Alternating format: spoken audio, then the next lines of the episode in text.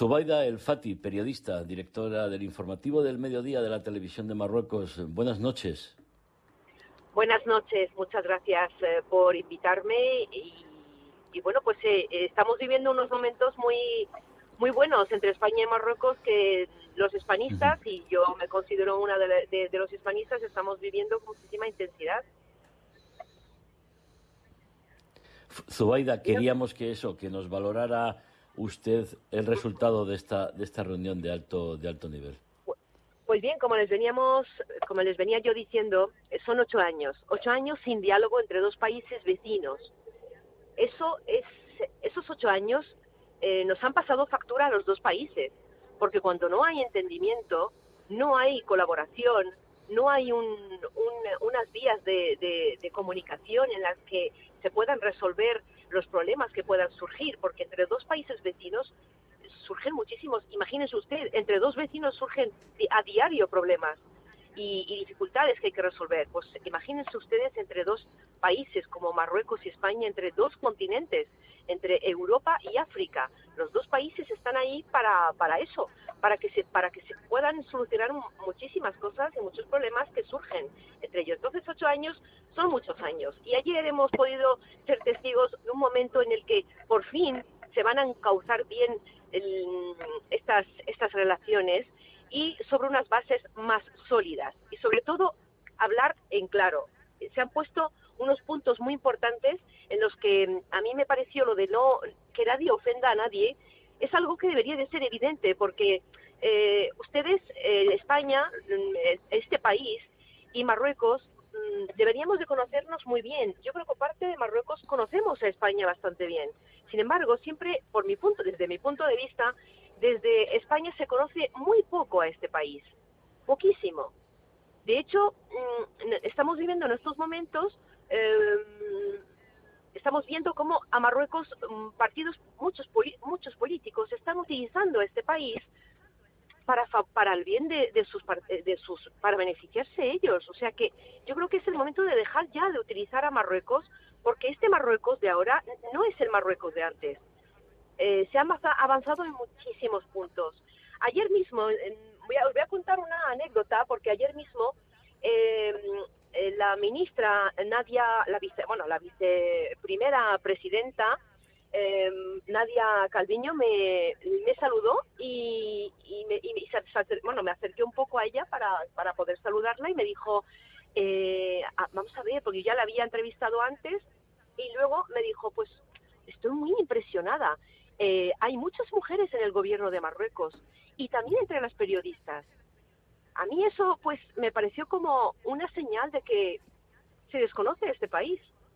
Se sabe muy poco. Sin duda, Zubaida, es, es uno de los, de los asuntos pendientes además evitar los clichés, los estereotipos antiguos, caducos que, que, hay en muchos sectores en España. ¿no? Conocer, yo desde Atalayar siempre invito a quien quiera eh, conocer, saber y sobre todo opinar de, Marruecos, que viaje, que hable con los marroquíes, que conozca a sus gentes, sus pueblos, que hable con, con, los políticos.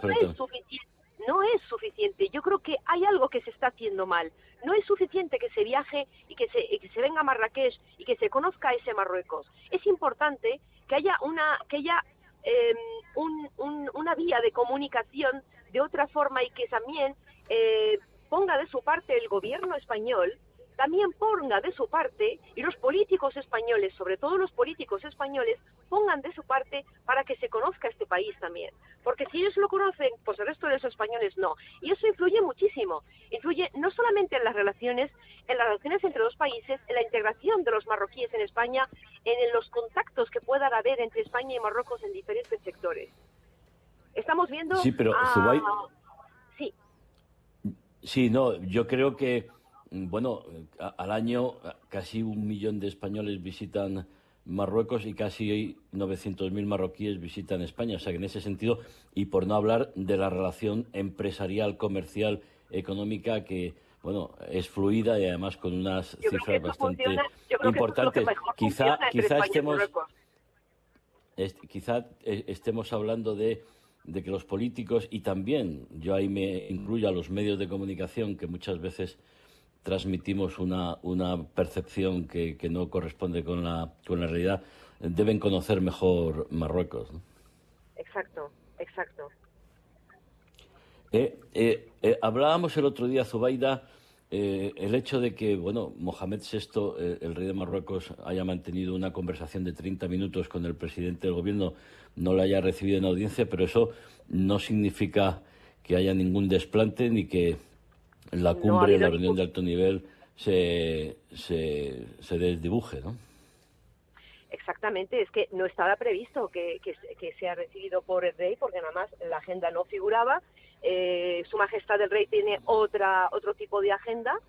Eh, de hecho, eh, se está preparando un viaje importante para, para Su Majestad el Rey. En todo caso, en estos momentos, mm, yo creo que no no es un ningún ningún ningún jarrón de, agua fría para como como se ha comentado por parte de muchísima prensa eh, española no, no no muchísima toda la prensa española es simplemente eh, se trata de, una agenda ya había que ya estaba prevista en la que se iban a, mm, encontrar dos dos eh, dos jefes de gobierno y así fue o sea no ha habido absolutamente nada nuevo simplemente eso oye que sí hay una tradición, pero bueno, las tradiciones muchas veces se rompen. El jefe de gobierno español, una vez nombrado jefe de gobierno español, no visitó a Marruecos, eh, pero eso no que vamos, no, no, su primera vista siempre ha sido para Marruecos y esta y esta vez no no fue así. Entonces eh, costumbres, las costumbres pueden romperse. Estamos viviendo en un, en, un, en un momento en el que las cosas tienen que cambiar para avanzar. Si esperamos a que se lo reciba y luego se, se, traten y se firmen acuerdos tan importantes como los que se han firmado ayer, pues es imposible, nunca vamos a avanzar. Quería hablar, avanzar, de avanzar, eh, en este caso, eh, la aduana en Ceuta, además de las connotaciones políticas, también es algo positivo para, para las mujeres eh, y los comerciantes de Marruecos que entran en, en Ceuta y acabar con una economía sumergida y además unas condiciones de trabajo de las mujeres que no eran lo más adecuadas. Yo creo que los dos países están interesados en esas aduanas, sabiendo que políticamente una aduana significa lo que significa, claro. Una aduana significa lo que significa, pero también no se volverán a ver esas imágenes de esas mujeres portadoras. Eso ya pertenece al pasado. Marruecos está construyendo y está haciendo las cosas de forma ordenada. Ten en cuenta que en los últimos años y en plena pandemia, más de 600 mujeres han encontrado ya trabajo y están trabajando en empresas eh, tanto en Nador como en, los alrededores de, de, de Tetuán, en Sneda, y en zonas industriales donde hay empresas que les han dado un trabajo a estas mujeres. Por lo tanto, esa, esa imagen que, que, tenía, que veíamos antes no la vamos a volver a, ver porque ahora se van a hacer las cosas mejor y de forma ordenada. Yo creo que la, la, la palabra clave es ordenada que hay que, que hay que retener de ese, de ese futuro de las dos, eh, de las dos fronteras. Eh, Zubaida, em, ¿qué significa para Marruecos que el gobierno español apoye el plan de autonomía para el Sáhara presentado por Marruecos en, Naciones Unidas? Creo que, es, que eh, el tema del, Sáhara está ya zanjado. Eh, Marruecos ha, ha, puesto sobre la mesa una propuesta creíble y una propuesta seria. Y entonces, cuando se tiene que apoyar un, un caso, se busca una propuesta seria en cualquier tema, no solamente en el tema del Sahara. Marruecos ha puesto eh, esa propuesta, por lo tanto, yo creo que está zanjadísimo este tema y además para los marroquíes y para Marruecos en general, el Sahara marroquí eh, eh, es, es, simplemente un, un, expediente apoyado por muchísimos países. Yo creo que en primer lugar Estados Unidos, entonces lo que lo que faltaba era ese apoyo de un país vecino, un país que conoce a fondo este expediente y ese apoyo ha llegado el 7 de abril y yo creo que ya las cosas ahora pues no tienen más que seguir avanzando en esa línea. Una una última cuestión, Zubaida. El plan de inversión de Marruecos de 45.000 millones ofrece muchísimas oportunidades, además demuestra que ese proceso de modernización que ha emprendido Marruecos con Mohamed VI eh, no para y que además ese, eh, ese modelo de producción para evitar la desigualdad o esos fondos transfronterizos de la Unión Europea hacen que Marruecos ofrezca muchas oportunidades y que se esté convirtiendo en un país eh, moderno y con un progreso muy notable. Generar riqueza es generar puestos de trabajo, es generar bienestar para la población. Yo creo que esa es, la base de esta colaboración, que lo que tiene que hacer es seguir adelante, siempre eh, respetando los derechos de todos estos trabajadores, tanto los que eh, los marroquíes que trabajan en empresas españolas, que eso es lo más importante también y que de eso se ocupan eh, el, Ministerio encargado de, de este asunto y lo están llevando bastante bien, porque ahora ya eh, las empresas que abren sus puertas en, Marruecos, es verdad, hay muchas más facilidades, se, les facilitan los trámites, pero también se vela por el derecho, eh, por los derechos de los trabajadores que trabajan en estas empresas.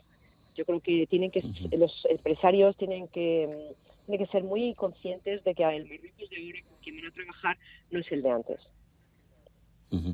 Zubaida El Fati, periodista, directora del informativo del mediodía de la televisión de Marruecos, Agradecemos su presencia aquí en De cara al mundo esta noche en Onda Madrid. Eh, muy buenas noches. Buenas noches, muchas gracias. Muchísimas gracias. Buenas noches.